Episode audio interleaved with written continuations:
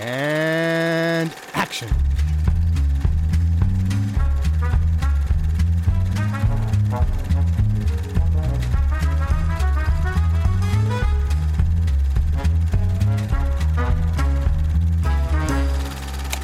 Hallihallo und herzlich willkommen zu Episode. Jetzt habe ich das letzte Episode gesagt, 6. Das ist Episode 6, oder? Ja. 1, 2, 3, 4, 4, 5, Ja, ich glaube 6. schon. Episode 6. Episode 6 von Directed by Edgar Wright. Wir schließen das Format noch nicht ganz ab. Wir haben eine Bonus-Episode, aber wir schließen seine Filmografie, seine momentane ab, mit seinem neuesten Film, der 2017 rauskam, nämlich Baby Driver, wo Ted unterm Poster hockt. Hallo Ted. Ja. Hallo Johannes. Danke für die Einladung, dass ich hier wieder zurückkommen durfte. Es ist schön. Ähm, Obwohl du Shaun of the Dead nicht so gut findest, darfst du weiter mit uns. obwohl du der größte Shaun of the Dead Hasser bist, den ich kenne. Ich hasse die. Oh mein Gott. Schon auf der Entschuldigung. Jede Kopie gehört verbrannt. Gen- Genau das, was George Lucas mit dem Christmas Special machen wollte. Genau das will ich mit Shaun of the Dead machen. Pass auf, Leute, die nur diese Episode hören, können das aus dem Kontext reißen. Oh. Ja, äh, bitte hört das kann, anderen Episoden sowas kann für- niemand ernst nehmen, Ja. oder? Jo, und äh, Colin ist auch wieder da. Hi. Ihr werdet mich einfach nicht los, ich bin wie Herpes. Du hast den Vergleich gemacht, nicht ich. Ich weiß. Jo, wir sind wieder da mit äh, Edgar Wrights, wie gesagt, neuestem Film Baby Driver. In dem spielen mit Ansel Elgort, John Bernthal, John Hamm und äh, Gavin Spacey. Was? Kein Simon Peck? Kein Simon Peck. What? Was What? ist mit Nick What? Frost? Nick Frost auch nicht. Was? Es kommt Martin auch kein Freeman Cornetto drin vor. Was? vor. What? Was ist passiert? What the fuck? Äh, ja, es ist äh, Edgar Wrights bisher definitiv größter Film, würde ich mal sagen. Also und, und am aufwendig, aufwendigster Film und Ja, kann ich mir sehr gut vorstellen. Hollywood-artigster Film, Mhm. wenn man so will. Definitiv. Er kam, wie gesagt, 2017 raus. Das heißt, wir haben ja in der alten Podcast-Version mal drüber geredet. Zumindest Max und ich haben damals drüber geredet. Damit ist es der zweite Film, der zwei Re Reviews erhält, nach Scott Pilgrim. Ja, Ich wollte gerade genau. sagen, der erste, aber stimmt, Scott Pilgrim haben wir auch schon mal reviewed. Ja, genau. Ja, und äh, in diesem Film geht es um einen, ähm, was ist das deutsche Wort? Fluchtwagenfahrer. Getaway Driver. Ich wollte gerade fragen, was ist das deutsche Wort für Getaway Driver? Fluchtwagenfahrer. Fluchtwagenfahrer. Dankeschön. Fl- Dankeschön, Nein, nicht Hirn. Flunkyball. Flunkyballfahrer. das ist Colin von Beruf. äh, Ted hat es gerade gesagt. Ich habe einfach nur gestottert und du so, ja, Flunkyball, das ist das, was er gesagt genau, das hat. war so. Rorschach-Test. ja, ja, ja. ja. Ähm, genau, also um einen Fluchtwagenfahrer, einen Jungen, der äh, Tinnitus hat und deswegen sich die ganze Zeit mit Musik zudröhnt und halt wahnsinnig gut ist in dem, was er tut. Und äh, der ist in der Schuld eines äh, Mafia-Bosses oder eines Kriminal, äh, Crime-Boss, so, ne, Mafia würde ich jetzt nicht fast sagen. Und äh, ja, muss halt äh, einen letzten Auftrag für den machen und dann vielleicht noch einen anderen. Und verliebt sich gleichzeitig in eine Kellnerin und will eigentlich ein neues Leben außerhalb Weißt du, was ich vergessen habe, bei World's End zu kritisieren? Hä? Dass es keine starke weibliche Rolle gibt. Oh, ja, du hast, wieder es, kritisieren. du hast es ja äh, nicht angesprochen. ja, ich habe es vergessen. Wop, wop, wop. Gab's Yo. auch nicht. Egal. In diesem Film auch nicht. Just for the record, nur weil du die Kellnerin gerade angesprochen hast. Yes. Genau. Jetzt äh, starte ich mal wieder. Meine, meine Anfangsfrage ist ja immer, wie seid ihr zu diesem Film gekommen? Gibt es hier jemanden, der ihn nicht damals, als er rauskam, im Kino gesehen hat? Ich war im Urlaub, ich habe ihn drei Wochen später im Kino gesehen. Aber du Oh. hast ihn im Kino Du hast ihn gesehen. im Kino gesehen. Ich habe nicht äh, ihn in der Woche gesehen und nicht das Review mitgemacht. Gut, ja. Das Ah, ich ist konnte okay. noch nicht über Baby Driver reden. Ja. Du hast noch gar nicht, stimmt, wir haben noch gar nicht drüber geredet. Nee. Äh, ja, und Ted, du hast ihn Ich habe Kino ihn, ich gesehen. hab ihn sofort im Kino gesehen. Das war einer der besten Filme im Kino dieses, in dem Jahr. Ich kann mich erinnern, ich, ich habe ihn gesehen und ich habe mir direkt danach Dunk, Dunkirk angeschaut. Ja, ich auch. Was ein bisschen Whiplash ist, aber, Ja, ich war ja. aber auch, Baby Driver war auf jeden Fall mein Favorit von den beiden Filmen. ja. Ich hatte ja das Triple Feature mit ähm, Baby Driver, Dunkirk und äh, Planet of the Apes. Weil das Yes. drei Filme waren, die ich Oh, aus ja, dem Urlaub, der ja. im Urlaub verpasst habe und nachholen musste. Es war eine gute, äh, gute zwei Wochen, hey. Und interessant ja auch, dass äh, Christopher Nolan und Edgar Wright in derselben Woche, äh, zumindest halt in Deutschland, einen Film rausgebracht haben. Ja, ja. Ja, na, damit ist die erste Frage aus dem Fenster. ja. Und äh, Das sind halt nicht mehr so die spektakulären Story Stories. nicht mehr hör so auf, an deinem Cider rumzufummeln. Klappe, das war mein Haargummi. Also, An nicht, deinem Cider.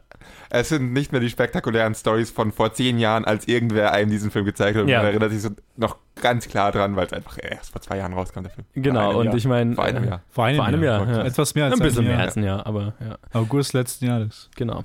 Und ich meine, also meine Meinung, die, die, die das alte Format gehört haben, haben ja meine Meinung zu dem Film damals gehört, mein Review. Ähm, das ist natürlich jetzt schon so lange her, dass ich glaube ich, dass ich da jetzt nicht so viel doppeln würde. Ich habe ihn inzwischen ja auch ein paar Mal mehr gesehen, kann mehr dazu sagen. Es ist nicht mehr so ein kurzes Review.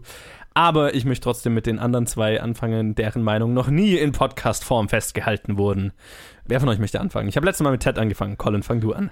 Ähm, nee, äh, verdammt, ich wollte gerade ein Ted abgeben, weil ich mir noch Gedanken machen wollte. Okay, Ted, du nee, war bei mir genau dasselbe. Also Okay. Colin, Colin kann gerne beginnen. Ähm, nun, wenn man diesen Film anschaut, merkt man als allererstes, dass er verdammt anders ist als die anderen Edgar Wright-Filme bisher. Ja. Ob das was Positives oder Negatives ist, das ähm, bin ich mir selber noch nicht sicher, ehrlich gesagt. Aber das ist so das Erste, was auffällt. Und als ich im Kino war und diesen Film gesehen habe, war ich ein bisschen enttäuscht davon, weil ich ja schon irgendwie, wie ihr vielleicht mitgekriegt habt, ein bisschen Edgar Wright-Fanboy war von seinem Stil. Und gleichzeitig konnte ich nicht wirklich von diesem Film enttäuscht sein, weil es trotzdem ein guter Film war. Jetzt nachdem wir über World's End geredet haben gerade eben und darüber, wie es wie er so Sachen gemacht hat, weil es sein Stil ist und weil es erwartet wurde, bin ich, glaube ich, froh, dass, Dass Baby Driver ein sehr anderer Film ist, dass Edgar Wright sagt, so gut, jetzt habe ich drei Filme gemacht, die sich ähneln und jetzt habe ich noch einen Film gemacht, der ein bisschen anders ist, aber irgendwie da auch vom Stil her ähnlich ist. Jetzt mache ich mal was ganz anderes, weil er kann auch was ganz anderes und das sieht man ganz klar. Also, ich finde es einen ziemlich guten Film. Ich bin nicht so ein großer Fan davon wie von seinen anderen Filmen. Ähm, ich habe trotzdem noch mehr Spaß mit Baby Driver als mit Hot Fuzz. Entschuldigung, Ted. das hört einfach So nicht auf. Sünde. Das hört einfach nicht auf. nee, okay. Ich habe mit Hot Fuzz auch sehr viel Spaß und mit Baby Driver auch. Ich glaube, die beiden geben sich dann gar nicht mehr so viel. Aber es ist einfach so ein verdammt kompetent gemachter Film, dass das unglaublich beeindruckend ist. Und er ist wieder, was man dann von Edgar Wright trotzdem noch extrem stark hat, äh, was man von ihm kennt, ist sein Perfektionismus, seine Detailverliebtheit und ganz viele versteckten Sachen im Film. Also so Ja. ganz wird man seinen Stil nicht los. Es ist nicht, nur nicht mehr so eine ganze, so eine straightforward Comedy, sondern halt eher ein Actionfilm. Ja, Ted, mach du weiter. Okay. ja, ich stimme auf jeden Fall, also ich doch erstmal zu. Ich hatte ein ähnliches, äh, ähnliche Erfahrung, als ich den im Kino gesehen habe. Und zwar hatte ich ein bisschen zu sehr gehypt, als ich reingegangen bin und bin minimal enttäuscht aus dem Film rausgegangen. Aber nur die ersten paar Minuten danach fand ich ihn auch wieder super. Aber nur minimal enttäuscht im Vergleich dazu, was, was man sich als Fanboy quasi erwünscht, erhofft, nicht erhofft hat, aber was man quasi gewöhnt war von Edgar und was man irgendwie sehen wollte. Und dann ging es halt in eine bisschen andere Richtung, wo man jetzt aber auch nicht sagen kann, äh, dass das irgendwie qualitativ äh, schlecht war oder so. Das war einfach ein, auch wieder ein super Film und auch wieder mein Lieblingsfilm vom Sommer wahrscheinlich, letzten Jahres. Ich fällt gar nicht ein, was sonst noch so rausgekommen ist, aber es, ich bin da ziemlich. War for the Planet of the ich bin da. War Baby Driver in unseren Top 10 von letzten Jahr? ähm, in meiner nicht. ich Bei dir weiß ich es nicht Bei mir mehr. weiß ich es ehrlich gesagt auch nicht mehr. Meine hat er nicht geschafft. In dem Sommer. äh, Ernsthaft? Also die ganze Jahr. Wir machen immer am Ende vom Jahr eine Top 10. Also, ja, okay, das ganze Jahr. Ich habe es gerade nur an den Sommer gedacht. Egal, auf jeden Fall ist es ein super, ist ein super gemachter Film. Technisch ist es einfach so beeindruckend, das alles zu sehen, was er da macht. Der Cast ist super gut, die ganzen Schauspieler, die da drin sind. Auch Kevin Spacey. Wir werden jetzt die Kevin Spacey-Kontroverse nicht die ganze Zeit Ja, ansprechen. muss man nicht jedes Mal ansprechen, wenn er Ja. Film ist, beziehungsweise bei neuen Filmen. Ja. Ist, wir Warte, wir warte, sehen ihn sowieso nie der- wieder. War das der letzte prominente Film mit ihm, bevor das alles über ihn rauskam? Das kann, ich mich dann sehr gut, das kann sehr gut sein. Also, Ich weiß, einen hat er gedreht, All the Money in the All World. the Money in the World, aber da wurde er ersetzt. wurde er Also, ersetzt, aber Ja.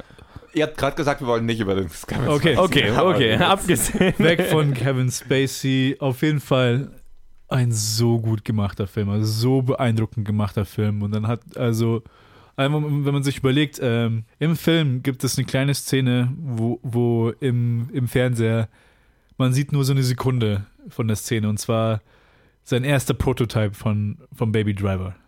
Nicht Proto, also man kann es schlecht Pro Prototype nennen, aber er hat ganz, ganz vor, ew vor, vor einer Ewigkeit hat er es ist eher eine Sketch-Szene, eine Sketch-Comedy-Szene als was anderes. Und es ist Noel Fielding in einem Auto, wartet, bis Leute was ausrauben und macht währenddessen. Ist es nicht sogar ein Musikvideo oder Ist ein, sowas? es könnte ein Musikvideo sein. Ich Max es hat mir mal davon erzählt, aber auf jeden ein Fall Musikvideo. lässt, er ein, lässt er ein Lied laufen und Ja. geht da richtig ab, bis dann die Leute kommen und dann geht's los. Ja. Und man sieht so eine Sekunde von, von dem sieht man im Fernsehen nicht so, ah, ja, Mann. Wo, aber das muss man sich mal denken. Ähm, Baby Driver, das Konzept vom Film, das hat der seit Ewigkeiten im Kopf. War sein erstes, also das ist früher als Shaun of the Dead. Mhm. Ja, ja, also das wollte er seit Ewigkeiten machen. Und viele von den Szenen, viele von den Shots, die, er, die bei den Car Chases dabei waren, bei den ganzen Action-Szenen, die waren alle schon in Storyboards, sehr lange Zeit, bevor sie, äh, bevor wirklich die Pre-Production angefangen hat vom Film. Das heißt, das alles war seit Ewigkeiten im, in seinem Kopf. Äh, Ja. Und deswegen verstehe ich auch, wo dann dieser ganze Perfektionismus herkommt, dass man schon mehr als ein Jahrzehnt locker, vielleicht so zwei Jahrzehnte ständig quasi das verfeinert, wie, wie könnte ich diesen Film machen und quasi darauf wartet, bis man das Budget hat Ja. und dass man den machen kann und dann quasi das verwirklicht, seinen Traum, den, den, der die ganze Zeit bei dir im Hinterkopf ist, ihn zu machen und das merkt man halt voll, ist halt alles so unglaublich gut gemacht. Also wirklich so beeindruckend. Also, wa- was mich sogar ein bisschen aus dem Film raus, rausholt, weil man ist nicht mehr so im Film, wenn man drüber nachdenkt, wie gut er gemacht ist, während man, während man ihn anschaut. Und meistens ist das für mich nicht so ein Problem, aber dem passiert, bei dem Film passiert es halt die ganze Zeit. Wo ich oft einfach es so cool finde, also nicht mal, man- manchmal ist es nicht nur beeindruckend, sondern einfach nur so cool finde, was er macht, dass ich gar nicht mehr wirklich auf den Film aufpasse, sondern einfach nur drauf, ah, und das macht er und dann hier die Sounds und das Editing und ich finde das immer so, das auf die Weise schaue ich mir eher Baby Driver an, als dass ich ihn wirklich dann als, als Story anschaue, weil die Story mir eigentlich Mhm. finde ich gar nicht so fesselnd oder interessant, um ehrlich zu sein. Ja, das, da stimme ich dir zu. Ich finde die Story gar nicht mal so gut. Nee, Die also. Story ist sehr straightforward Straightforward. und sie ist halt einfach da, um dieses visuelle Drumherum zu erschaffen. Und dieses visuelle Drumherum funktioniert, aber wenn man es runterbricht, die Story ist halt nicht Sie ist halt sekundär. Ja. Und ich habe auch Ja. das Gefühl, dass sie auch gewollt sekundär ist, ja, weil ja. der ganze Grund vom Film ist, dass er diese Action, so ein Action-Musical quasi macht mit Genau, Autos. das, das Grundkonzept dieses Films ist, äh, Typ hört die ganze Zeit Musik und fährt wahnsinnig gut Auto. Genau. Das ist das Grundkonzept und dann. Und das funktioniert gut. Das heißt, Ja. da muss man Also- jetzt nicht irgendwie so eine, eine Story des Jahrhunderts damit rechnen und sollte man auch nicht, weil die Ja. wirklich sekundär ist. Das ist quasi nur ein Medium, mit dem man quasi die ganzen coolen Sachen reinpacken kann, die, wir, Ja. die er wirklich machen will. Was, was ich jetzt so interessant fand, was der Colin gerade gesagt hat, ist, ähm, es war so ungewöhnlich für, äh, von, für einen Edgar Wright-Film, so vom Gefühl her. Und ich glaube, das liegt vor allem daran, dass Edgar Wright ja so krass als. Alle Filme, die er davor gemacht hat, sind krasse Genrefilme. Also krass an einem Genre angelegt. Oder an, an irgendwas Nerdigem, äh, Nerd-Genre auf- angelegt. bis Also auf, ein ja, okay, ja. Horror, ein, ein 80s-Action-Film, ein, ein Science-Fiction-Film, ein Comic-Verfilmung. Und das war der erste, das ist sein erster Film, der nicht ein Genrefilm ist.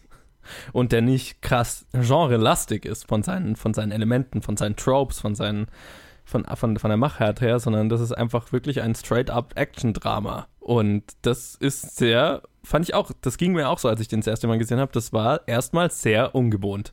Hm, Aber sich darüber aufzuregen oder zu sagen, hey, das gefällt mir nicht deswegen oder ist deswegen schlecht, äh, ist deswegen, der Film ist deswegen schlecht, weil er nicht ist, was ich erwartet habe, das wäre, sich auf das Niveau von Star Wars-Fans runterzugehen. Ja. Burn. Sorry an alle. so sind wir Das nicht. musste ich hier gerade loswerden. Nein, absolut. Und ich, äh, ja, wer sich an meine Review erinnert, also ich war ja auch, also ich glaube, wir alle hatten, glaube ich, die gleiche Reaktion, als wir aus dem Kino gekommen sind, wo wir alle so, hm, ich weiß nicht, wie, also so ging es mir zumindest, und das habe ich so bei euch so ein bisschen rausgehört, ich weiß nicht, wie ich über diesen Film fühle, weil es war nicht das, was ich mir gedacht habe. Ja, ja, auf jeden Aber man Fall. hat halt was, man hat was erwartet, was verdammt awesome Ja. war. Und man hat was bekommen, was awesome war. Aber Es war auf eine ganz andere Art. richtig, das ist was ganz Das ist- anderes, ja. und Und ist die Frage, wäre, wäre es jetzt, äh, hätte ich jetzt lieber das gesehen, was ich erwartet habe, was awesome wäre? Das ist, das ist so die Frage. ja, Und das ist so was Schweres einzuschätzen. Am Ende ist es eigentlich wurscht, weil der Film ist, wie, wie das er ist und der sollte dafür bewertet werden und nicht nach eigenen Erwartungen. 100 Prozent. Und der Film, ich glaube, der, der Film hat das größte Problem damit, dass er ein Edgar Wright-Film ist oder dass der Name Edgar Wright draufsteht. Weil ich glaube, von jedem anderen Regisseur, wenn du das gesehen hättest, wäre es so, Oh mein, ja genau. geil. Ähm, und, und bei ihm ist halt so, huh, Wo sind die Zombies? Wo ist das Science-Fiction-Element? Wo ist das Genre-Element in diesem Film? Wo ist das abgefahrene Element in diesem Film? Nee, es ist ein Wo ist Simon. Pegg? Wo Wo ist die Comedy? Wo Ja. ist Simon? Ja, wo, Ja. wo ist die Comedy? Ja. Wo ist das abgefahrene Element in diesem Film? Dieser Film ist verdammt abgefahren. Ja, Nicht genau. nur, weil er mit Autos Aber zu halt. Nicht, weil er straightforward mit- abgefahren. Verdammt. Zwei dumme Eingedanken. Ich habe sofort daran gedacht, ich habe gewartet, macht er jetzt den Witz oder soll, soll ich das jetzt noch reinbringen? Tja, äh, hau einfach rein. Äh, genau, und das ist, ja, aber, aber am Ende, das Genre, das ich diesen Film in meinem Review damals eingeordnet habe, war eine Action, ein Action-Musical. Das trifft's gut. Ich, ich habe ein Problem mit dem Begriff Musical, aber es trifft finde ich, von dem her ganz gut, weil der Film ja wirklich hundertprozentig, also alle, das, das Edgar Wrightigste an diesem Film ist, dass dieser Film so krass choreografiert ist. Und das ist ja verdammt gut. Und das ist der am extremsten von allen Edgar Wright-Filmen bisher, weil 90%, 95% dieses Films sind geplant, gedreht und geschnitten auf schon ein vorgeplantes Lied. Wie? So, äh, jetzt wo ich gerade meinen Cider verschüttet habe und erstmal hier alles äh, aufgewischt werden musste und wir dann in eine äh, in ein Gespräch über ein Brettspiel verfallen sind, Nerds. haben wir keine Ahnung, wo wir gerade waren. Äh, Action Musical, weiß ich noch, dass ich das gerade gesagt habe. Ja, Action Musical trifft So was-. Krass ist choreografiert. 90% vom Film Ja, genau, choreografiert. Choreografien. Genau. Yes. Und das ist st- am stärksten choreografiert war von allen. Yes. äh, und das ist das Edgar Wrightigste an diesem Film, abgesehen dann noch Genau, von kleinen Easter Eggs und so weiter. Das war genau das, was du gesagt hast. Das Edgar Wrightigste. Und dann, Ah, und, Und dann habe ich gerade meinen, okay. Ja. Ja. Mhm. Das hat wirklich auch Spaß gemacht, der Teil. Das ist ja. einfach diese, das alles so auf diese, auf diesen Soundtrack geschnitten war, gedreht, geschnitten. Jede Bewegung hat zur Musik gepasst. Das hat unglaublich viel Spaß gemacht anzuschauen. ja, extrem. ja. Auch wenn er auf seine Schwenks und seine Montagen und seine Tra Transitions äh, verzichtet hat, äh, oder was heißt verzichtet hat, wenn das nicht so äh, als Stilelement eingesetzt wurde wie in den anderen Filmen von ihm bisher. Das Timing, sein perfektes Timing hat er halt auch in diesem Film anders bewiesen. Naja, es ist sogar noch auf die Spitze getrieben, Ja, weil, also ja. in dem Fall, also bei allen anderen Filmen, ich weiß nicht, inwiefern das alles vorgeplant war. In diesem Film war ja wirklich jeder einzelne Shot und jeder Schnitt schon auf das entsprechende Lied, das vorausgewählt war, vorgeplant. Also Ja. die haben ja schon die Bewegungen und so weiter alles so gedreht mit dem Wissen exakt, wie es geschnitten werden Ja. Und das finde ich extrem, weil das ist Das ist eine Vorarbeit, das ist unglaublich. Ja. Also, Und es bleibt dir in dem Fall ja auch gar nichts anderes übrig, weil es mit Autos und so weiter, da kannst du es ja, also wenn du es so genau timen willst, dann bleibt dir gar nichts anderes übrig. nee, nee, geht auch Aber nicht. ja, Aber selbst bei jeder anderen Szene ist es genauso zu machen. genau. Ich mein, ja. Selbst da, wo sie einfach nur quatschen oder einen Plan durchgehen oder so. Du musst halt schon, du musst mit den Schauspielern, musst du mit dem, mit dem Lied am Set, musst du durchchoreografieren, Genau. musst du durchüben. Du musst das das Lied am, Timing. genau, du musst das Lied am Set abspielen und musst schon wissen, dass dieser Shot an dieser Stelle im Lied kommt, damit die Schauspieler exakt zu diesem Shot das Timing exakt richtig machen. Ja, ja. Also es ist, Ich habe es das ist Ganze mal probiert bei einem Film. Äh, Okay, Für genau, was war's, vier oder fünf Shots okay. in Folge. Das war so schwer. Es waren vier oder fünf Shots, die waren auch alle irgendwas, die waren keine komplizierten Shots, die waren relativ straightforward, alles Detailaufnahmen. Das heißt, man musste da jetzt nicht groß durchchoreografieren, sondern man musste nur die Kamerabewegung dazu choreografieren. Ja. Das, also gut, eine ganz leichte Schauspielbewegung auch noch, aber es war jetzt nicht so, äh, es sollte nicht so schwer sein, einfach nur das auf Musik zu bringen und äh, dass es halt vom Tempo passt. Das passt Ja. so. Ich glaube, es passt, aber können wir sicherheitshalber noch 100 weitere Shots machen, damit vier weitere passen, dass ich eine Auswahl habe. Es ist So, so, nach dem Gefühl. es ist so unglaublich. Also Ja. wirklich. Das war Das ist krass. Also auf dem niedrigsten Niveau. Man, man ist so gewohnt, dass die bei, bei ganz normalen Szenen oder alles, was jetzt nicht wirklich durchgeplante Action ist, dass die einfach nur einen Haufen Kameras von so und so vielen Winkeln einfach äh, drinstehen haben und dann einfach den Film quasi im Edit finden und dann einfach Ja, quasi genau. das zusammen editen. Aber das war halt absolut nicht möglich bei dem Film. Ja. Ich kann mir gut vorstellen, dass der Film wahrscheinlich in dem Jahr am wenigsten quasi Film verbraucht hat im Vergleich zu allen anderen, weil es halt schon so, so hart durchgeplant werden musste. Mm, Dann wiederum das auch so genau umzusetzen. Ja, das ist die wiederum- Sache, das Das, halt- zerstört dir die Rechnung mit am wenigsten Film. Klar, ich, ich weiß nicht jetzt, wie oft, wie, wie viele Takes dann im Durchschnitt gebraucht wurden, Ja. aber es ist ein großer Unterschied, äh, quasi ein bis zwei Kameras zu haben im, anstelle von anderen äh, Regisseuren, wo du einfach nur quasi wirklich im Edit dann quasi da die ganze Arbeit reinsteckst, den Film da zu konstruieren. Ich glaube, je detaillierter du deine Shots im Voraus geplant hast, umso mehr filmst du tatsächlich, weil du einfach so viel. Kann so oder so gehen. Hängt, ne? hängt halt ja. von der Kompetenz und der, der Arbeit der Show, eigentlich alle am Set ab, Ja, wie, es wie gut es dann läuft. Ja. Also es ist auf jeden Fall schwer beeindruckend, das wollte ich damit Ja. sagen. Ja, der ja. einzige andere Film, von dem ich so krass durchgeplant kenne, ist Mad Max Fury Road. Ähm, ja, ja. Der Wo auch jeder was. einzelne Shot schon vor, äh, vorgeplant und so weiter war. Aber Das ist, auch Ja. das, das ist das Einzige, was ich auch über die Filme wusste, dass quasi die, dass die Storyboard-Arbeit schon so im Voraus war, ja, als ich ihn dann gesehen habe. Und das hat man halt so hart gesehen. ja, total. Genau, und was, was das, das zweit Edgar Wrightigste an diesem Film ist, ist, glaube ich, und es ist mir beim ersten Mal anschauen gar nicht so wirklich aufgefallen, Mhm. ist, ähm, dass ganz viel zum Beispiel Lyrics von Songs schon als Graffiti an der Wand stehen, wenn er Ja, vorbeiläuft. ja. Da gibt es diesen einen und das, das ist mir beim ersten Mal, ist mir das überhaupt nicht aufgefallen. Jetzt beim zweiten Mal anschauen, ich habe den jetzt erst das zweite Mal gesehen, fand ich unfassbar beeindruckend. Da gibt es einen One-Shot, wo äh, Baby einfach nur Kaffee holen Ja. geht. Und er läuft die Straße entlang und singt zu diesem Song mit und tanzt zu diesem Song mit.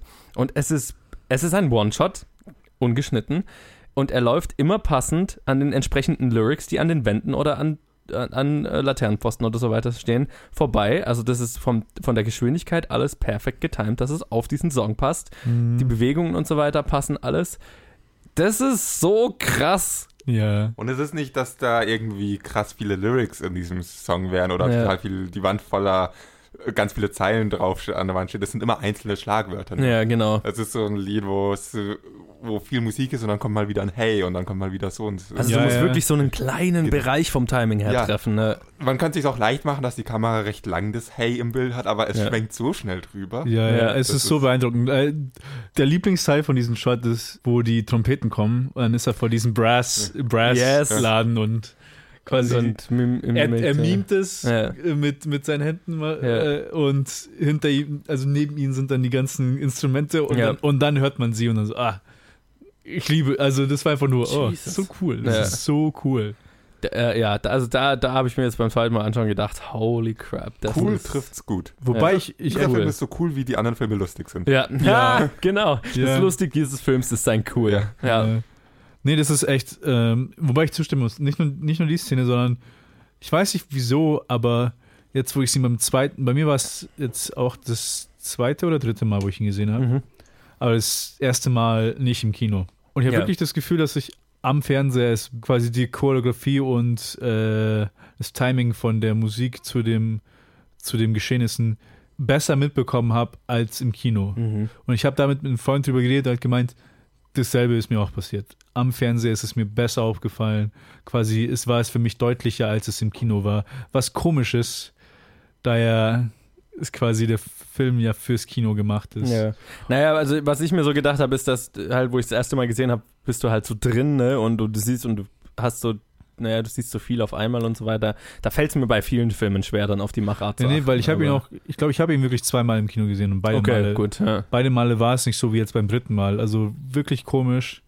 Ich habe ich hab eher das Gefühl, dass beim Kino, dass, dass halt der Sound um einiges bombastischer ist. ja, Dass man wirklich nicht auf die kleineren Sachen aufpasst. Verstehe. Aber ich bin mir da auch nicht sicher, das ist halt eine kleine Theorie, aber Ich glaube schon, dass es damit so zusammenhängt. Mit- Und auch, mit- dass die Leinwand so groß ist, dass du halt irgendwie an einem kleinen Fernseher hast du besseren Blick für alles, was da passiert. ja, in ja, auf jeden Fall, Leinwand. auf jeden Fall. Was natürlich Vor- und Nachteile hat. Also es ist besser, wirklich drin zu sein im Film. Ist im Kino leichter. Ja. Aber so Easter Eggs fallen auch im Fernsehen, äh, auf dem Fernseher einfach besser auf.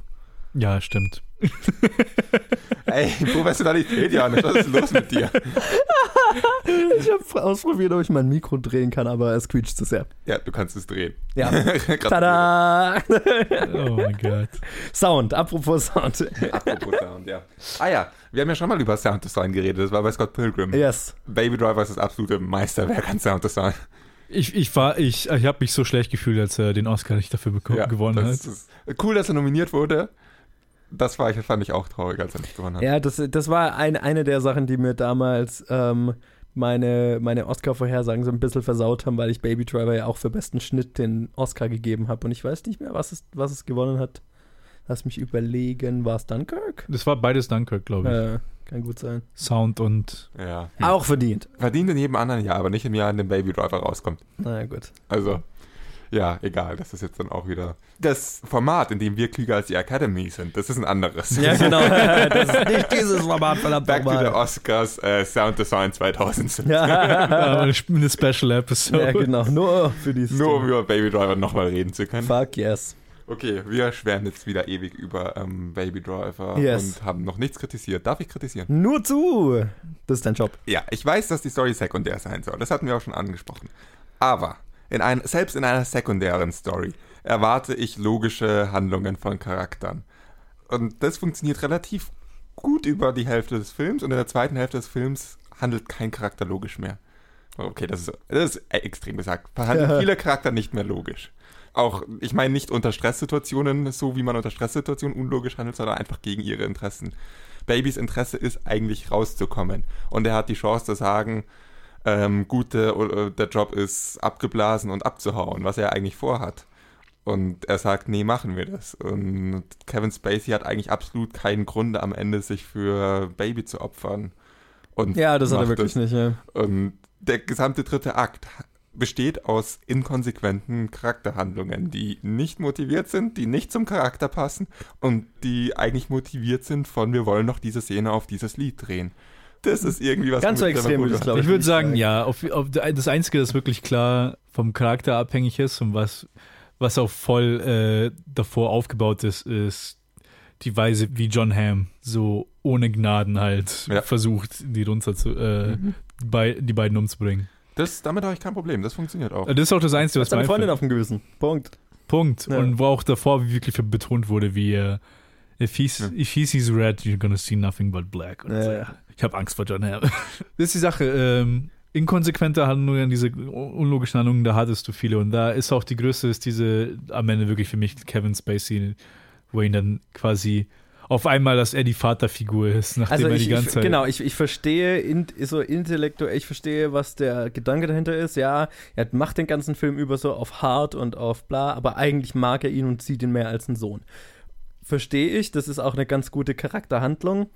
Ich stimme euch beiden zu, dass es nicht so wirklich aufgebaut ist und dadurch so ein bisschen plötzlich wirkt. Und was ich noch viel lustiger fand, jetzt beim zweiten Mal anschauen mit dem ganzen Hintergrund, den wir über Kevin Spacey haben, habe ich ihnen diesen Crime Boss noch viel mehr abgekauft, diesen Villain des Films und war dann noch so mehr. Nein, das passt Aber- nicht. Moment, Moment, Moment. Jetzt möchte ich mal ganz kurz, ganz unkorrekt werden. Wenn du jetzt den ganzen Hintergrund zu Kevin Spacey hast, dann funktioniert diese Daddy-Figur doch viel besser. oh mein Gott. oh, mein Okay, Gott. Entschuldigung. you did not just. Entschuldigung, Oh, tut mir leid. Oh mein Oh Gott. Gott, das will. Nee. Ja, das ist für mich gar nicht die größte, ähm, der größte Bruch, sondern größte ist für mich wirklich Baby, der sagt, ja, wir ziehen den Job durch, obwohl er eigentlich gerade weg wollte. Na, aber er will, der, bedroht halt seine Freundin. Naja, an dem Punkt bedroht er, äh, will er ja weg, weg mit seiner Freundin und seine Freundin wartet in etwa zu Ja. genau dieser Zeit darauf, Genau, ja. abgeholt zu werden von ihm und wegzukommen. Und Kevin Spacey sagt, wenn du den Job nicht machst, dann breche ich ihr alle Beine. Oder er breche ihr die Beine und Ja, aber Dann breche ich dir die Beine. dir die Beine. und die bring Idee, alle um, die- wie du liebst. Ja. den, Also, den Job zu machen und danach mit ihr abzuhauen, ist sicherer als jetzt mit ihr abzuhauen? Das verstehe ich nicht, weil wenn er eh vorhat, mit ihr abzuhauen, jetzt in dem Moment. Ja. Er kann, nicht, ja- vor- er kann er nicht voraussehen, dass Kevin Spacey äh, sich opfert. Eben. Und er hat sie ja auch Ja. angerufen und gesagt, hey, wir hauen heute Nacht ab. Ich Ja. komm, ich, ich hau hier ab, ich lasse im Stich und oder ich mache den Job nicht und fahre mit dir weg. Das heißt, sein Gedanke war ja weg, damit äh, ihnen nichts passieren kann. ja. Und das ist an dem Zeitpunkt der optimale Zeitpunkt zu sagen, ja, gut, macht keinen Sinn, weg. Und es ist alles, was er machen wollen würde, was er dann danach macht, nach, wenn die Polizei hinter ihm her ist, seinen, seinen, äh, seinen Pflegevater zu holen und ihn ins Altenheim zu bringen mit dem Geld. Und dann mit, mit Deborah oder mit Debbie abzuhauen, das sind zwei Sachen, die er an dem Zeitpunkt viel sicherer und viel besser machen kann, als wenn er diesen Job noch macht. Und er hat kein Interesse daran, diesen Job zu machen, außer dass er sich bedroht fühlt. Ich hatte, Ja. ja, ja, Und Bedrohung. in dem Punkt ist, äh, da hat er die Möglichkeit rauszukommen, die Leute zu, zu, zu schützen, die er möchte und wegzukommen. Und er nimmt's nicht. Ja, ich habe das Gefühl, diese Szene basiert so ein bisschen auf Wissen, die das Baby hat, aber das wir nicht haben und deswegen fühlt sich so ein bisschen, weil die Szene funktioniert dann, wenn du davon ausgehst, das Baby weiß, ja egal wo ich hingehe, der Typ ist so vernetzt und so hat so viele Mittel zur Verfügung, dass er mich immer findet. Dann, Dann macht aber auch es keinen Sinn, dass er sagt nach diesem Job, weil ich meine, dann ist Ja, er, dann muss und er ja zu dem Zeitpunkt wissen, dass er nie rauskommen wird. So, ne? noch weniger Sinn macht, dass er ja Debbie anruft und ihr sagt, heute Nacht. Klar, ja. Also das ist das kann nicht der Grund sein. Er Also- kann nicht Angst davor haben, dass Kevin Spacey ihn überall findet, egal wo Für er ist. mich, für mich war eher das. Ich habe die Szene so gelesen, dass sie ihn nicht gehen lassen hätten. Ich glaube, für mich war die Szene so, dass die Bedrohung von der Szene war, dass Jamie Foxx ihn umbringt, jetzt wo sie ihn nicht mehr brauchen. Und deswegen er sagt, Mhm. nee, jetzt, jetzt mache ich das. Das ist eine potenzielle Möglichkeit, das ist im Film aber nicht rübergekommen. es kommt, ja, es kommt nicht rüber, aber quasi so wie halt Jamie Foxxes Charakter ist, quasi, und dass er ihn halt angelogen hat und Jamie Foxx so, ja, du bist am Leben, das heißt, wir haben uns noch nicht getroffen zu anderen Charakteren, also quasi ja. dass da die, die Gefahr, dass er, dass er einfach willkürlich, dass er Baby umbringt, weil er ihn nicht mehr braucht, weil die Gang ihn nicht mehr braucht, dass halt die Gefahr da ist. Also so habe ich halt, erstmal, wo ich den gesehen habe, habe ich quasi die Szene so gelesen. Ich weiß nicht, ob das jetzt Sinn macht oder ob das überhaupt Nee, die das Intention, Sinn, ja. ob, das, ob das die Intention war, ist eine andere Frage, aber so habe ich den halt. Ich, ich glaube, man kann sagen einfach, dass das, es wirkt so ein bisschen gewollt.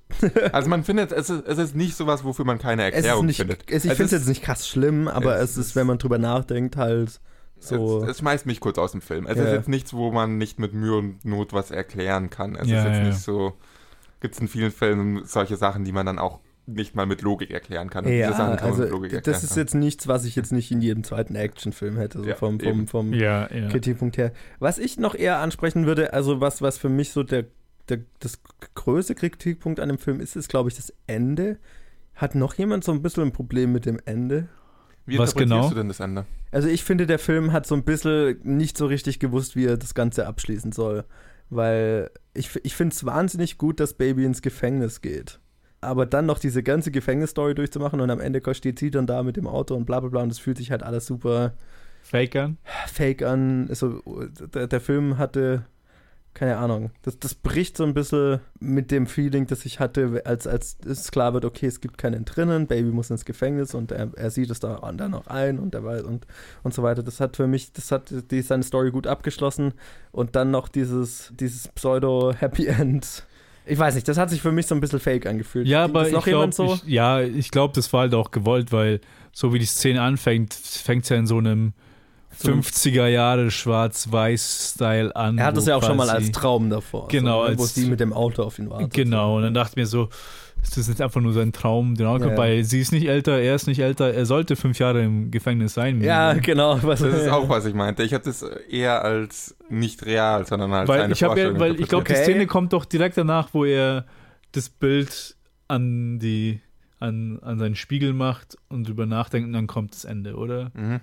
Und ich hatte ja das Gefühl, oh, das ist jetzt sein Tagtraum. Echt? Ja. Also ich habe das immer so gesehen, dass es das, das tatsächlich, also er kommt raus nach den fünf Jahren und sie wartet mit dem Auto auf ihn und das Happy End. Ich war mir beim ersten Mal anschauen unsicher und beim zweiten Mal habe ich mir vorgenommen, auf was zu achten und zwar ist mir aufgefallen, dass er in diesem Tagtraum, ich bin mir nicht hundertprozentig sicher, aber ich glaube in diesem, äh, in diesem Traum, den er hat, das erste Mal, als dieses Schwarz-Weiß-Ding auftaucht, dass er da keine Narben im Gesicht hat.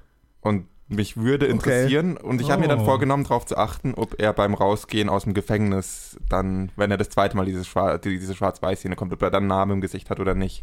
Okay. Oh, Ja, das ein Indiz ist mir drauf nicht wäre. das Aber ich habe dann vergessen, darauf zu achten. Also ich kann es. ich meine, ich habe es immer so interpretiert, dass es real ist, weil es geht dann ja von Schwarz-Weiß in Farbe und ich habe das immer so als interpretiert, okay, das ist ein Traum, der wahr wird sozusagen.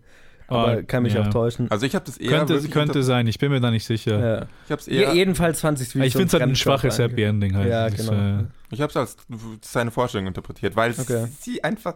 Woher würde Debbie plötzlich das Auto haben? Sie sind nicht Ja, ja, klar. gealtert. Ja. Es ist nicht gealtertes Auto, fünf Jahre auf ihn warten, also. Das nachdem Ja. sie nichts hat, was sie dort hält, was Und- sie auch persönlich sagt. Genau, und dann- ich finde es halt so ein bisschen schade, einfach weil die, die, die, die Idee, ihn am Ende in den Knast zu schicken, fand ich so ballsy und so gut, weil das so war, ah ja, okay, es, es, er hat, es hat doch Konsequenzen. ja, auch es als guter doch, Mensch, wo rein, rein verwickelt werden. Genau, ja, er muss trotzdem mit Konsequen äh, die Konsequenzen für das, was er getan hat, auch wenn wir ihn mögen, auch wenn er der Held ist, auch wenn er Genau. reingezogen in was, was er nicht wollte.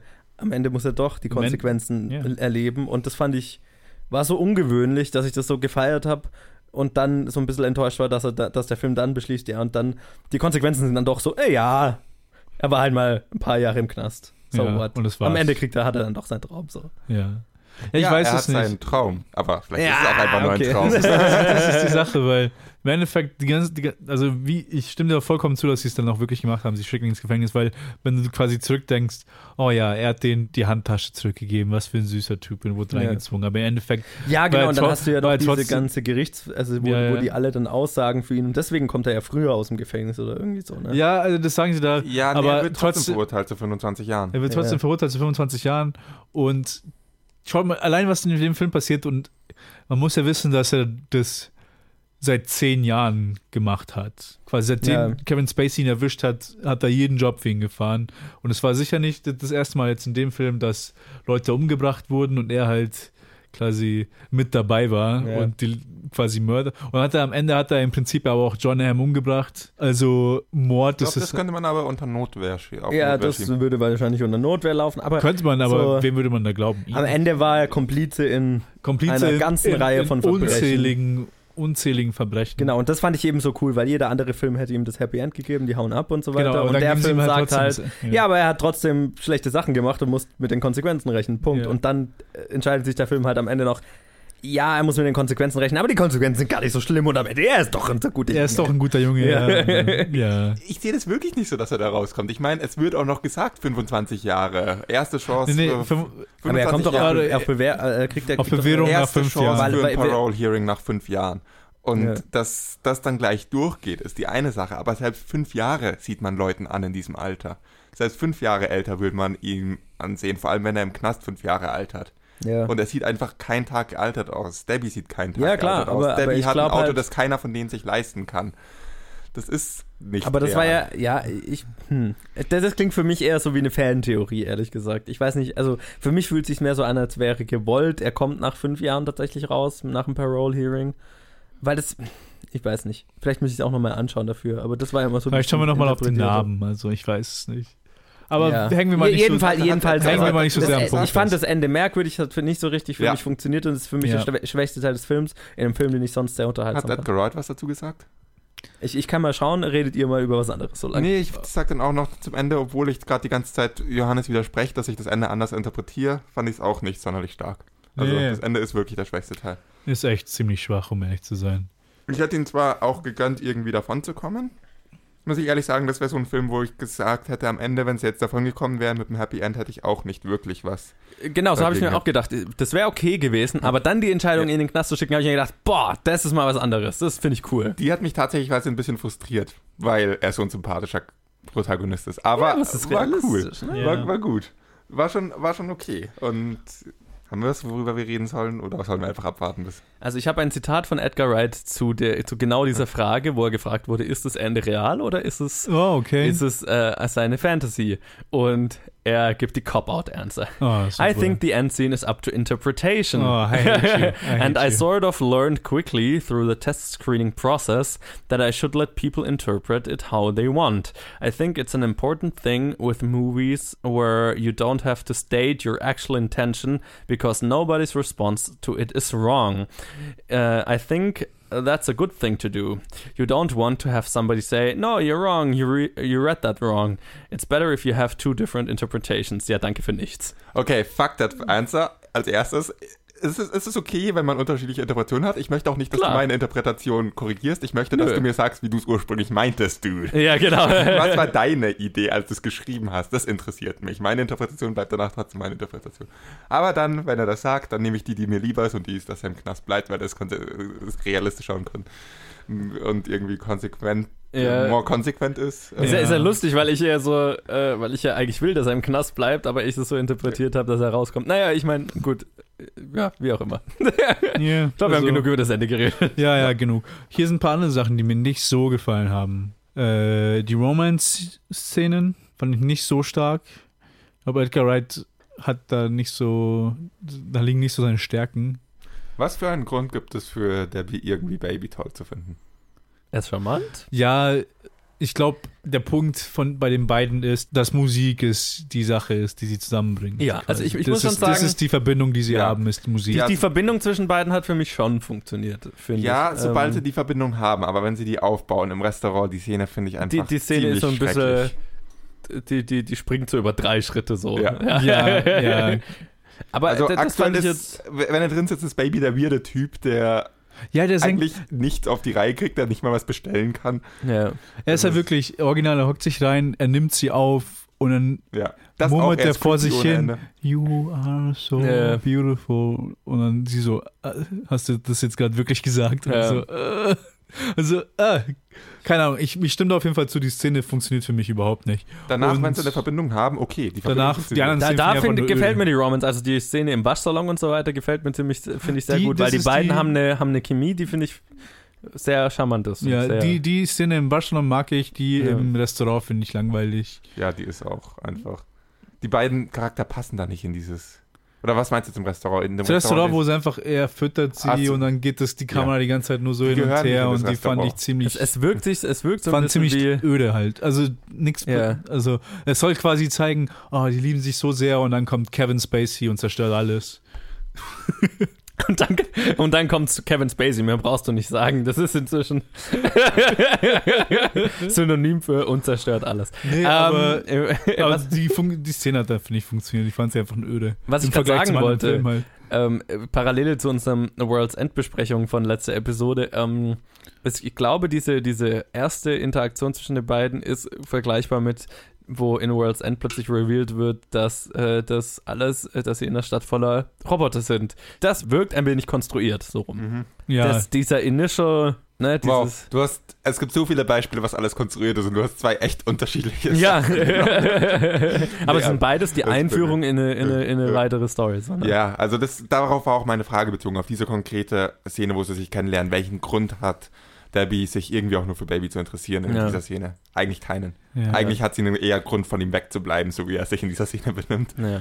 Und ja, Ja. also An, das. ja, andererseits, ich muss jetzt sagen, also ich glaube von uns dran, mich stört die Szene vielleicht am wenigsten. Ich, ich, ich, Also es sie funktioniert ist halt nicht- einfach nicht. es ist nicht ich. die, die, die, die äh, funkensprühendste, romantischste erste Begegnung, die ich jemals in, einem, in einer Love Story gesehen habe, bei weitem nicht. Ähm, ich finde ich find diese, was mein größeres Problem ist mit, mit dem Gesamtkonzept, dass, mit dem Gesamtkonzept, dass eben die Love Story nur dazu da ist, um Baby eine Motivation zu geben, in die eine oder in die andere Richtung zu geben oder ihn verwundbar zu machen, was so ein Actionfilm-Trope ist, den ich so ja, ein bisschen quasi meine Schwäche ist meine Liebe. Genau, und, äh, sie ist, womit man ihm drohen kann und Dabei wäre das so schön unnötig, wenn man seinen Pflegevater hat. Ja, das hätten Ja. sie, oh, hätten sie diese quasi Beziehung aufgebaut mehr. Weil die Szenen fand ich Ja, die so. er ist so, gut. Der, ich weiß, so ich kann mal, ich suche mal kurz den Schauspieler währenddessen raus, wer, Ja. der den Pflegevater spielt, aber er ist fantastisch. Ja Gott, Ja. diese Szenen sind so, also die berühren mich. Die haben sind, mich echt die sind berührt. so viel also, die romantischer als die Szenen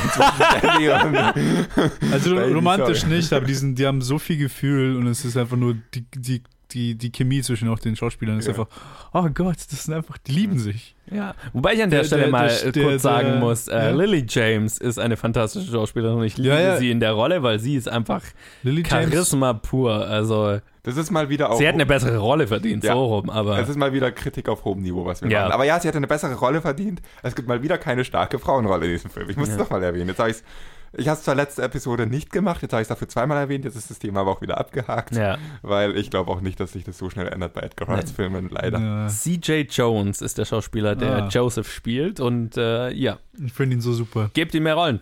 Die ganzen Szenen, wo, den, wo er dann durchs Haus tanzt und ihm Essen macht Ja. und quasi die Interaktionen sind echt so gut. So, Definitiv, so gut. ja. Eigentlich alles, wo irgendwer sich Ja, aber- zur Musik bewegt in diesem Film, ist so gut. Ja, ich wollte ich wollte auch die ganze Zeit gleich ansprechen, ähm, die, die allererste Szene vom Film Ja, zu der Musik. ja. Oh mein Gott, wo die dann quasi erstmal dun, dun, und dann sehen wir ihren Charakter und dann gehen sie alle raus und dann fängt Ja. quasi die Musik an und dann Was geht im Prinzip dieses Musikvideo ist, das du Ja. vorhin mal angesprochen Ja, hast. im Prinzip, die ja, genau. Wir können uns ja mal vielleicht äh, das Video anschauen und drüber reden, aber ich weiß nicht, Es wie lang das Es ist. ist, es ist eine ziemlich coole Ja. Szene, aber das, ist, das sind so die coolsten Elemente an dem Film, auch wenn er bei, spä bei einem späteren Bankraub, wenn dann irgendwie sie ein bisschen später aussteigen als geplant. Da kommt ja das mit den Masken, dann streiten sie sich kurz und dann Ja. wollen sie aussteigen und Baby sagt, stopp, stopp, ich muss das Lied neu starten. Und Ja, startet genau. das Lied neu und wartet, wartet, wartet. So, jetzt. Ich Das mag, ich so mag auch den. Joke mit Mike Myers. Ja, sehr. Ah, ja. Vor allem jetzt, wo wir gerade äh, Halloween hatten. ähm, ja, ja. Also jetzt, wo wenn die Episode rauskommt, ist es wahrscheinlich schon wieder nicht, ein bisschen her, aber wo wir es aufnehmen, Ja. war gerade Halloween. Naja, also äh, genau, und ich, die geilst choreografierteste Szene zur Musik finde ich ja die Schießerei, wo Ja. da ist, wo sie dann plötzlich anf wo sie anfangen, Zu- dann im Takt zu Tequila. Zu Tequila, zu ballern, ja. zu- oh, das so ist halt- gut. das ist halt auf einem anderen Level. So mit gut. der dann- Explosion am Ende und Ja, dann dem bam. Tequila. Tequila. Jamie Foxx ist, der macht mir am meisten Spaß in diesem Film von allen Schauspielern. Er ist verdammt gruselig. ja, ja. Ja, ja. das ist ein ziemliches Arschloch. Ja. Ja, aber er macht mir Spaß. Vor allem diese Tequila-Szene und dann halt noch danach im Diner und so. Ja. Oh, Er das, ist- das ist tatsächlich eine, die spannendste Szene des Films Ja. wahrscheinlich, wo, wo wirklich eine tatsächliche Spannung aufkommt, wo richtig. Sonst ist der Film einfach nur cool. Genau, sonst Er ist ist es ein cooler spannend. Film. Und in dem, in dieser Szene habe ich das erste Mal wirklich Angst, was passieren könnte. Genau. Ähm, ähm, ein Charakter, den ich noch kurz ansprechen wollte, wäre John Bernthal's Charakter, der in einer quasi nur am Anfang in diesem Heist vorkommt Genau. und dann am Ende äh, die, die Szene verlässt mit dem Satz: äh, If you don't see me again, I'm dead. Wir sehen ihn nie wieder. Er ist wohl tot. Okay. Das habe ich nie aber, man kann, aber man kann sich ja nie sicher sein, weil ja bei der, bei der letzten Mission sind ja Buddy und Darling sind dabei. Ja. Und, und Spacey sagt ja, you know, I never have the same crew twice. Es ist ja nicht dieselbe Crew. es Ja, eben, weil halt. Burnfall nicht dabei ist, Ja, statt, ja. Da, weil halt der Jamie Foxx, Jamie Foxx dabei. dabei ist. Also weiß man es nicht genau. Aber Ähnlicher Charakter, aber ja. Aber du hast, man hat nie dieselbe Crew zweimal. Und dann hat man zwei Jobs mit zwei Crews. Und dann hat man eine Mischung aus den beiden Crews im Job darauf. Also wenn man so konsequent mit seinen eigenen Regeln umgeht, dann kann man das nicht zehn Jahre durchhalten, nie dieselbe. Ah, es ist Tut mir leid mit Film. Picker out. Ja, wenn du, wenn du schon, wenn die so nah beieinander die ganzen Ja. Crews sind und so, okay, dann Ja. innerhalb von einem Jahr kann, brauche ich nur noch neue Leute. Ja, vor allem wenn du Baby als Immer Standardbesetzung benutzt, hast. ja. Hast du noch drei, die du durchsetzen, durchwechseln kannst. Und dann darfst du Darling und äh, Buddy ja nur zu zweit nehmen. Ja. Und Und ich fand es eh so lustig, als, da, als nach dem ersten Job Darling und Buddy äh, ja gehen, sagen sie ja, ja, wir melden uns dann wieder bei dir, wenn wir das Geld alles ausgegeben haben. Das ging schnell. Die ja. haben durch das Geld, die haben, die, die haben das Geld ganz schön schnell rausgehauen. Wir Ja, wissen ja nicht so- wirklich, wie viel Zeit vergeht. Also, Also, naja, ein paar Monate die- die- werden es nicht sein. die, die lernen sich ja kennen und lieben. Ja. Und man weiß ja nicht, also man kann ja nicht sagen, dass das innerhalb von einer Woche passiert. aber- nee, aber also ein paar Wochen vielleicht, maximal. ja, aber komm, die beiden Charakter, die geben halt auch schnell Geld aus. Ja, ja, klar. Nee, ich fand's nur lustig, weil wegen diesem Satz. Also ja, wir melden uns dann wieder, wenn das alles Oh ausgegeben ja, ist. ich, ich, liebe, ich liebe die Diner-Szene, wo Jamie Foxx sie quasi entlarvt als You Wall Street und dann, ja. dann quasi anfängt sie zu beschreiben und Das es ist die tiefgründigste Szene des Films, wenn ich mal so drüber anfängt sie, nachdenke. sie zu beschreiben und man hat das Gefühl, er trifft es halt wirklich auf den Punkt, in, Ja. so wie halt John Hamm ihn anschaut. Ja. Und so, ah. Und dann so, and if I'm right and you're from Wall Street, you're, you're a bigger crook than I could ever be. Und ich so, ja, Mann. Scheiß, scheiß auf Wall Street. Okay, ich habe das Gefühl, da hast du das Ganze mit deiner eigenen Meinung verstärkt. Aber ja. Bin auf der Seite. Ah. nee, äh, äh, nee, ist eine sehr gute Szene. es war ein interessanter Dialog. Weil das erste Mal, wo du wirklich diese Coolness durchbrichst und tatsächlich dahinter schaust. Ja, ja. Was der Film nicht viel macht, was aber auch okay ist, das braucht der Film jetzt nicht, aber ich äh, bin dann so, ich weiß es dann zu schätzen, wenn, wenn so mal, ne? wenn einfach Ja. so ein bisschen so ein Flavor reinkommt. Und sie so. ein bisschen über die Oberfläche hinausgehen. Genau, ja. Weil über das meiste vom Film kannst du wirklich sagen, es ist Style over, over Substance. Oh, 100 Prozent. Weil es einfach Es nur Style ist. der Film ist Weil- da, um cool zu sein und das ist er halt in jeglicher Hinsicht. Aber, die, so, ne? aber ich habe wirklich das Gefühl, weil die in der Cornetto-Trilogie hat der Edgar ja auch immer mit dem Simon Peck immer zusammen geschrieben. Das heißt, Ja. ich weiß nicht, wie viel, ob wirklich der größte Teil von der Substance vom Simon Peck ausging oder ob Edgar Wright einfach entschieden hat, das ist nicht die Art von Film, die sowas braucht. Mhm. Also man weiß es nicht.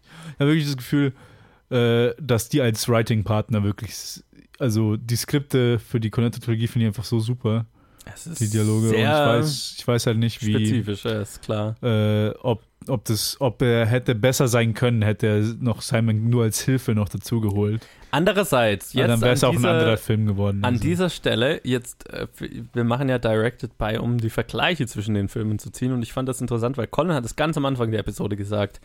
Jetzt, wo wir gerade World's End hinter uns hatten, wo ja, wo wir so ein bisschen gesagt haben, das war so ein bisschen, da hat Edgar Wright sein Schema gefunden und dann wurde es so ein bisschen alt. Ne? Ich muss sagen, dass ich sehr zu schätzen weiß, dass Edgar Wright dann nach World's End was ganz anderes gemacht hat, was wir so wirklich weit weg. Also es ist jetzt nicht ganz, ganz, ganz anders, ja, aber, aber, er es ist bricht sein wirklich. Schema auf. Er bricht sein Schema auf und ich glaube, das hat wirklich gut getan. Und ich glaube, das war ihm auch bewusst. Ja, ich glaube auch, ja. Und ich glaube, dass es mehr damit Ja, zu tun hat, als, also natürlich, Filme, die er mit Simon Peck schreibt, die haben Einfluss von ihnen beiden. Ja. Aber Scott Pilgrim hat er auch nicht mit Simon Peck geschrieben. Gut, das basiert wieder auf dem Comic, hat er anders mitgeschrieben. Trotzdem ist es wieder näher an den ähm, Cornetto-Filmen dran als jetzt an Baby Driver. Und Ja, man merkt einfach, man hat einfach bei World's End gemerkt, wir sehen das jetzt zum vierten Mal. Es ist schon ein bisschen ermüdend. Also Ja. es ist immer noch lustig und aber dann Edgar Wright sieht es halt auch und bevor es halt zu was verkommt, wo man sich denkt, gut, vor drei Filmen war es genug, jetzt brauchen wir nicht ein Fast and Furious 7 zum Beispiel. Sagt er halt konsequent, hoffentlich, wenn ich es richtig interpretiere, okay, jetzt mache ich was anderes, jetzt breche ich das auf. ja. Und ja, wenn er verstehe, jetzt noch ja. zwei, drei weitere ähm, Filme macht, die auf diesem Konzept äh, basieren, dass er, dass, dass es alles vom Soundtrack ausgeht und au- auf Musik choreografiert ist, dann bin ich echt gespannt auf seinen zweiten und dritten Film davon. Und wenn Ja. er was ganz anderes macht, auch nicht. Aber äh, ich finde es sehr angenehm, dass er nicht nochmal so einen Cornetto-Film gemacht hat, weil da gibt es einfach schon welche.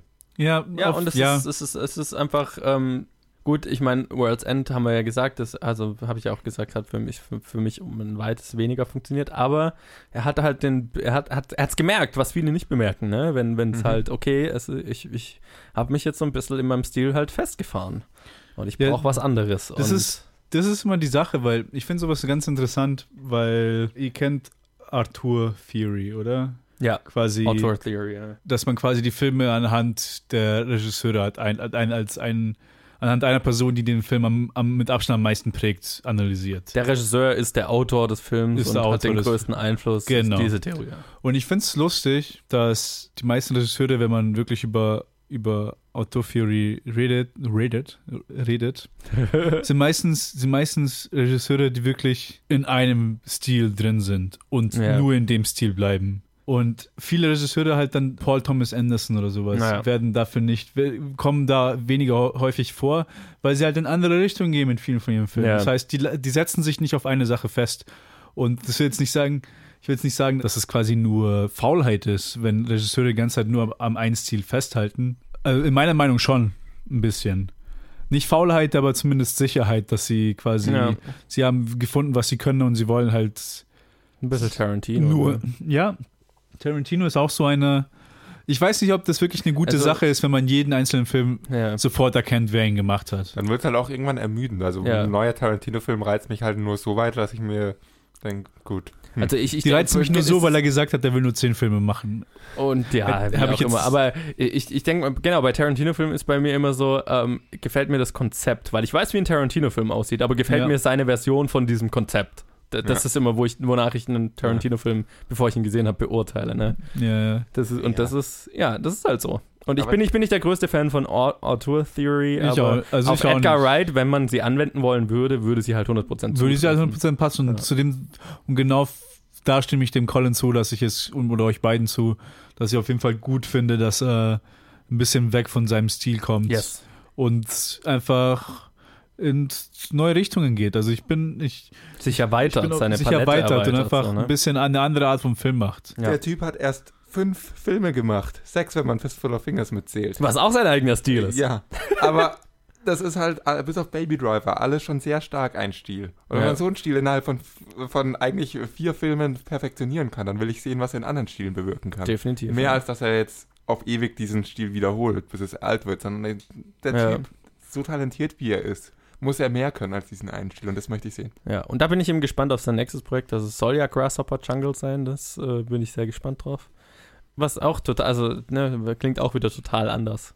Aber trotzdem irgendwie Edgar Wrighty.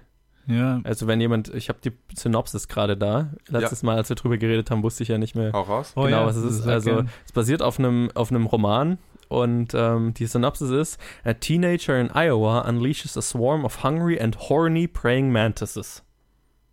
Yo. What? Ja, es geht irgendwie um die Apokalypse und äh, der ein Teenager lässt halt irgendwie tatsächlich eine.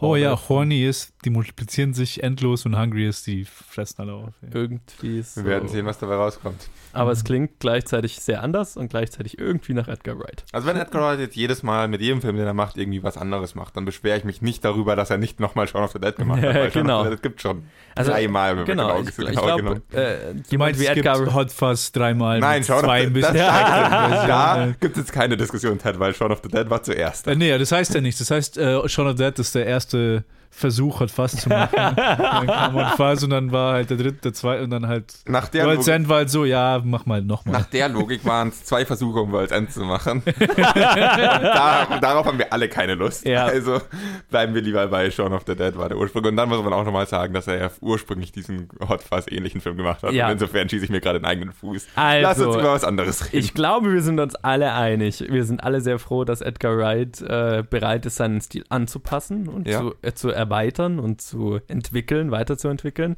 Und äh, ich glaube, dass das einfach wahnsinnig wichtig ist für eine lange und äh, gesunde Karriere. Und ich glaube, Edgar Wright hat da einen ganz mit gerade mit Baby Driver wieder einen sehr guten Grundstein gelegt für was Mhm. das was noch kommen kann und hoffentlich wird. Ja, zum Abschluss von Edgar Wrights Directed by von allen seinen Filmen muss ich sagen, ähm, er ist schon ein sehr einzigartiges Talent und ähm, ich bin sehr gespannt, was wir noch von ihm zu sehen kriegen, weil weil gerade dieses dieser Bruch in seinem Ding, äh, in, in seiner Karriere mit Baby Driver ähm, ist, was mir noch viel mehr Hoffnung gibt, weil ich äh, mich, ja, weil, weil das dann plötzlich so viele unterschiedliche Möglichkeiten aufmacht, ne? Und, und für mich eben so ein Signal sendet wie, ähm, er ist bereit, andere Sachen zu versuchen und äh, ja, sich zu verändern und so. Und ich glaube, das ist was, was ich, was ich sehr zu schätzen weiß. Da bin ich sehr gespannt, was noch kommt. Ich hoffe, dass viele großartige Sachen noch kommen. Ich gehe davon aus, dass viele großartige Sachen noch kommen. Und wenn auch irgendwann, wenn Edgar Wright bereit ist, seinen Stil anzupassen, neue Dinge zu probieren, wenn er auf die Idee kommt, eine starke Frauenrolle zu probieren. hey Edgar Wright, bitte mach das, da bin ich voll bei dir. Eine. Protagonistin? Ich meine, Grasshopper Jungle ist wieder ein, ein. Teenager-Junge, Ja. aber Ja, ich muss diesen Kommentar noch einmal Ja. fallen lassen zum Ja. Ende, aber wenn wir darüber reden, dass es sich verändert, vielleicht auch in diesem Bezug und dann ist Vielleicht, cool. ja. wer weiß. Edgar Wright ist einer der wenigen Regisseure, wo ich, wenn ich den Namen sehe, mir den Film anschauen werde, egal was. Ja. Synopsis ist mir egal, kommen, Titel ist mir egal. Ich muss nichts über den Film wissen, dafür, dass, er, dass ich mich hinhocken, hocken- hinhocken werde dafür. Und er ist halt einer der wenigen Regisseure, wo ich das jedes Mal machen werde. Außer, wenn er älter ist und er geht in Richtung Spielberg. Also ich bin echt kein Fan von modernen Spielberg. in Richtung alter Spielberg, dann, dann kann ich mir diese langweiligen Filme sparen. Aber Ich finde es sehr unterhaltsam, dass du den modernen Spielberg so, viel, so sehr hast, wie du, Hot, äh, wie du Shaun of the Dead hast. Fake News, Fake News. nee, ich finde, ich, find, ich hasse ihn nicht. Ich finde ihn nur öde. Okay. Nächste Episode dann, directed by Steven Spielberg. Oh Gott, das, da fangen wir. Das dauert noch eine Weile, bis wir das anfangen. Das sind viel zu viele. Ja. Das müssen wir erstmal produzieren. Gut. Ich glaube, wir haben es. Ich glaube, wir haben die erste Staffel rum. Nee, da fehlt noch was. Psst. Psst. Ich glaube, wir haben die erste Staffel rum. Da fehlt noch was. Psst. Psst. Ich glaube, wir haben die erste Staffel rum. Da fehlt noch was. Okay. Was fehlt? Keine Ahnung. Willst du es ankündigen, Colin? Ah, wollen wir ein Ranking machen über die Filme? Ja, Ranking, genau. You, du Genie. Das haben wir doch eigentlich eh schon gemacht, aber gut. Ja, los, Ted. eigentlich. Aber nur unter der Bedingung, dass Shaun of the Dead über Hot Fuzz ist. Sonst fangen wir gar nicht erst an. Nein, wir wollen ja völlig unvoreingenommen sein. Okay. Ted, dein Ranking. Ich muss mir kurz meins zuerst Persönliche noch Von Meinung den, das, fünf, oder? von den fünf Definitiv. Filmen. Persönliche Meinung, gut. Von den fünf Filmen. Auf Nummer 5 Baby Driver. Auf Nummer 4 World's End. Auf Nummer 3 Shaun of the Dead. Auf 2 Scott Pilgrim. Und auf 1 Hot Fuzz. Das offizielle Ranking. Alles andere ist nur subjektiv. Das hier ist objektiv. Was ich gerade gesagt habe, ist objektive Ranking. Alles andere müsst ihr eigentlich gar nicht mehr hören. Also vielen Dank fürs Zuhören. Die Episode ist vorbei. Wir sehen uns dann bei der nächsten Staffel. Wie gut, dass du das nicht schneidest. Ted. Ja. Platz 5 kriegt nämlich Hot Fuzz. Oh, was? Oh mein Gott. Tut mir leid. Nee, Platz 5 kriegt Hot Fuzz, Platz 4 Baby Driver. Wo ich jetzt einmal noch am Ende sagen muss, Hot Fuzz und Baby Driver. Erstens finde ich, geben sich die Filme nicht so viel. Und zweitens sind sie beide echt spaßig anzuschauen. Also, Ich finde es lustig, wie nah sie bei dir zusammen sind. Bei mir sind sie halt Ja. wirklich Erster und Fünfter. Ja. gut, bei mir sind sie recht nah beieinander, fünfter und vierter. Auf dritten Platz wäre dann World's End, auf zweiten Platz wäre Shaun of the Dead und auf ersten Platz Scott Pilgrim. Alles klar. Ich glaube, meins dürfte auch niemanden überraschen. Äh, mit, mit wirklich einem guten Abstand ist World's End auf, auf Platz 5 bei mir. Abgesehen vom Fistful of Fingers, der dann so ein bisschen abseits steht und winkt. Nee, na, ich vergessen. Hot Fuzz ist auf Platz 6. Platz 5 ist es noch. Im Ernst? Halt Nein, ich wollte nur Maul. Ted ärgern. Entschuldigung, Ted. Oh mein Gott. Tut mir leid. Also, World's End mit gutem Abstand auf Platz 5, dann Baby Driver, dann äh, Hot Fuzz ähm, auf Platz 2, dann Scott Pilgrim und äh, knapp drüber Shaun of the Dead. Und wie gesagt, Platz 1 bis 4 sind wirklich sehr nah aneinander. Der einzige größere Unterschied wäre zu World's End. Okay, dann haben wir es. Jo, das ist, war, die ist die erste Staffel. Directed by Edgar Wright. Ich hoffe, euch hat's gefallen. Und ähm, ihr hört dann auch in der nächsten Staffel wieder zu. Ich kann noch nicht 100% ankündigen, was die nächste Staffel ist. Es kann sein, dass ich die nächsten zwei Staffeln so ein bisschen parallel produzieren werde und es dann ein paar Wochen dauert, bis der nächste wieder rauskommt. Das ist noch nicht ganz klar. Ihr, ihr werdet es dann hören, wenn es soweit ist. Lasst uns wissen, wie, lasst mich wissen und uns wissen, wie ihr dieses Format findet und ähm, lasst uns wissen, welche Regisseure ihr gerne besprochen haben wollen würdet, so rum. Und ja, empfehlt uns weiter, ihr wisst, wie es geht. Auf Facebook und Twitter könnt ihr uns wie immer erreichen. Und ich glaube, jetzt können wir es ankündigen. Einen kleinen Bonus haben wir noch für euch. Was? Ich habe gerade meinen Cider leer getrunken. Das war so gutes Timing. Ich, ich wollte habe ich, ich, ich hab noch mehr Cider. Also. Okay, ja, ich nehme noch einen. ja, eine kleine Bonus-Episode haben wir dann noch für euch demnächst. Aber für die offizielle Staffel sage ich jetzt schon mal Tschüss. Wir sehen uns bei der nächsten Episode. Ciao, ciao. Hören. Wir hören uns bei. Ah, wir sehen uns. Nein, Ah, ich, ich wäre sehe euch. zu viele Enden. Ich sehe euch bei der nächsten Episode.